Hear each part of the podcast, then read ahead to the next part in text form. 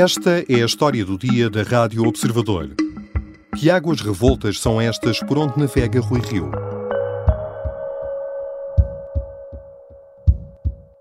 João, a Polícia Judiciária está a fazer buscas na casa de Rui Rio, buscas relacionadas com a gestão do PSD.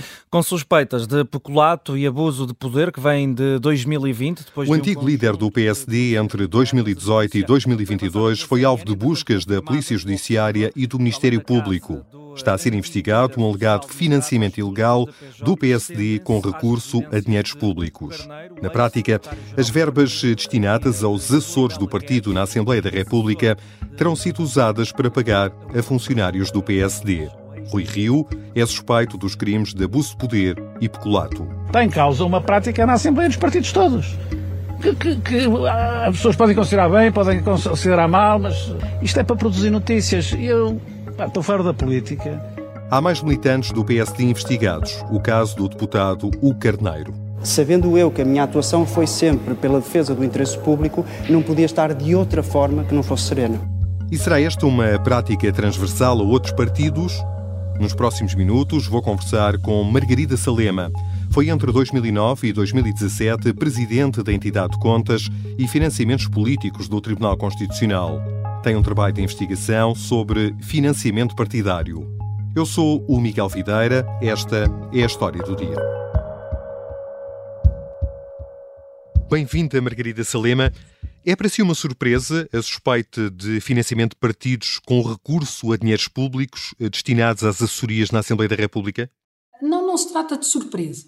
E não se trata de surpresa não tanto nos aspectos concretos que estão a ser agora investigados, mas nos aspectos mais abstratos de que sempre houve alguma confusão entre as verbas usadas para assessoria parlamentar, isto é, destinadas apenas aos deputados, uh, e as verbas destinadas aos partidos.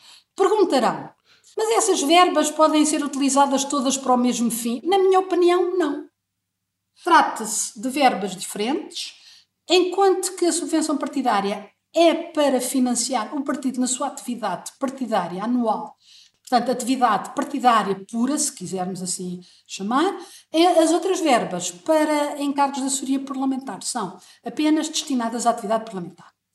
Dirão, ah, mas às vezes é difícil fazer uma distinção entre atividade parlamentar e atividade partidária. Não digo que não. O próprio Tribunal Constitucional falou em vários acórdãos sobre a dificuldade muitas vezes de fazer uma distinção. E eu não digo que não, mas o problema é que a lei atribui essas subvenções para fins distintos e, portanto, eles não podem ser misturados nem confundidos. Isto representa, isto representa uma ilegalidade flagrante.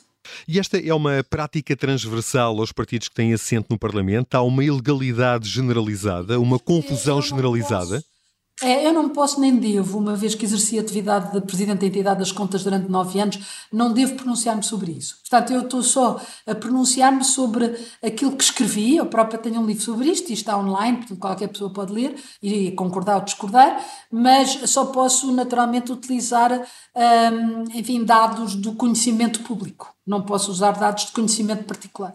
Já usou aqui mais do que uma vez a expressão confusão e admite que os partidos possam uh, fazer essa confusão, ou seja, não estarem a cometer uma ilegalidade conscientes de que a estão a cometer? Eu espero, se eles estiverem conscientes, de facto, pode haver aqui dolo, não é? Uh, isso é mais complicado. Eu, eu, admito que muitas vezes, uh, admito, agora falando um pouco no princípio da presunção da inocência, digamos assim, baseando na presunção da inocência, admite que eles não sabem fazer essa distinção ou que não tenham percebido que têm que fazer essa distinção.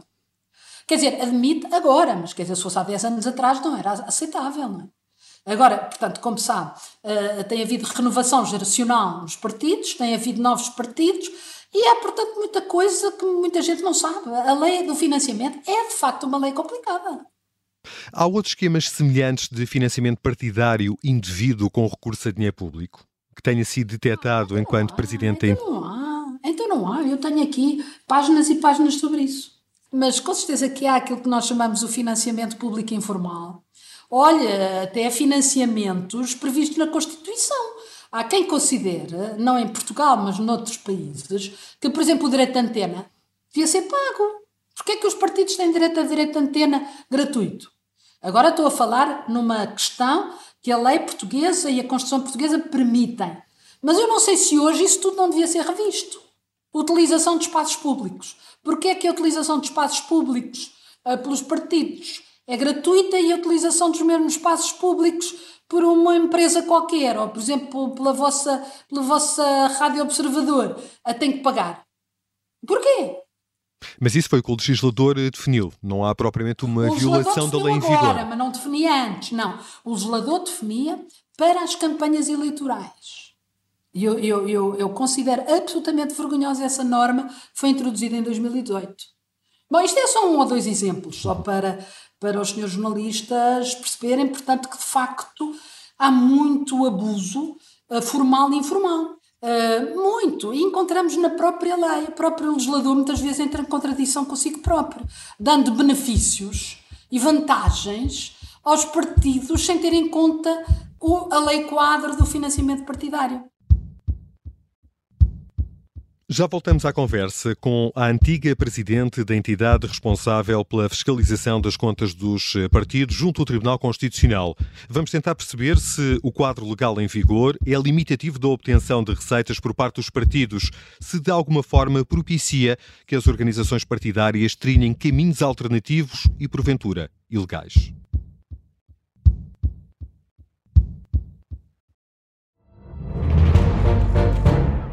Saguei. Tirei, tirei a faca.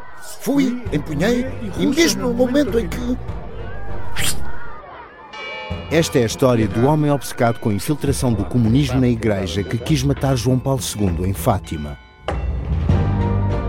Matar o Papa é uma série para ouvir em seis episódios e faz parte dos Podcast Plus do Observador. Estreia a 13 de maio. Os Podcast Plus do Observador têm o apoio da Kia. Estamos de regresso à conversa com Margarida Salema, que presidiu a entidade de contas e financiamento político do Tribunal Constitucional. Eh, Margarida, já nos disse que o problema do recurso ilegal a dinheiros públicos para financiar o dia a dia dos partidos há muito está identificado.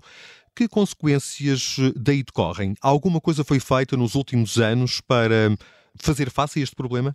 Não, eu julgo que não. Eu julgo que uh, sempre foi imputada a mim própria um certo exagero no, na, na, na, aplicação da lei. Eu não considero uh, ter, uh, enfim, aplicado a lei de, forma, de forma exagerada, mas sim rigorosa. E, portanto, mal eu saí, a lei foi alterada. Portanto, o que, é, que é que eu lhe diga mais? A lei foi alterada. Também lhe vou dizer outra coisa. Também é bom que isto se diga. O Greco, que é um uh, grupo de Estados contra a corrupção, fez a análise da legislação portuguesa sobre financiamento público e um, retirou todas as recomendações e todas as observações que tinha feito uh, a partir de 2016. Não é por acaso que a lei foi alterada após o Greco ter retirado qualquer observação relativamente à legislação portuguesa mesmo com a lei que temos hoje, eu considero, primeiro, que houve hum, três passos dados atrás hum, com essa lei de 2018, mas a lei, apesar de tudo, ainda tem algumas virtualidades de aplicação rigorosa. E que passos atrás foram esses? Os passos atrás foram a retirar ao Tribunal Constitucional a competência de fiscalização. Foram, uh, foi retirar à entidade das contas o poder de emitir regulamentos foi pegar nos processos todos que estavam em curso, processos de fiscalização das contas que estavam em curso, e declará-los prescritos. Portanto, os partidos, há quanto tempo é que não pagam coimas uh, de ilegalidades cometidas nas suas contas? Há quanto tempo? Eu presumo que, enquanto Presidente da Entidade de Contas e Financiamento dos Partidos, eh, tenham, eh, tenham sido uh, abertos alguns processos disciplinares uh, por irregularidades relativas ao financiamento partidário. Sim? Não, não se trata de processos disciplinares, trata-se de processos uh, de contra, contraordenação. Contraordenação. Assim. Portanto, vamos falar em processos de contraordenação. Todos os anos são abertos processos de contraordenação. Todos os anos. Sempre que a entidade das contas faz análise das contas, há processos de contraordenação. Mas isso foi só depois do meu tempo. No meu tempo era diferente. No meu tempo era o Tribunal Constitucional que efetuava a fiscalização das contas. Mas foram abertas contornações uh, durante esse período? Sempre, e relacionadas com esta questão. Foram pagos, foram pagos milhões de, de, euros de coimas. de casos eh, semelhantes a este caso que agora está a ser investigado? Havia N coisas, havia N coisas. Portanto, agora, agora só vos posso remeter para os inúmeros escritos que eu tenho sobre essa matéria, porque é quase impossível agora aqui descrever uh, a atividade do Tribunal Constitucional entre 1993 e, 2018, não é? São, uhum. são muitos anos de trabalho. Todos os anos o, o, Tribunal fazia os seus acórdãos e declarava as contas prestadas ou não, com irregularidades ou não. Depois o Ministério Público promovia uh, processos uh, de, de, de contraordenação, aplicando coimas, e depois o Tribunal aplicava as coimas. Portanto, isto deixou de existir.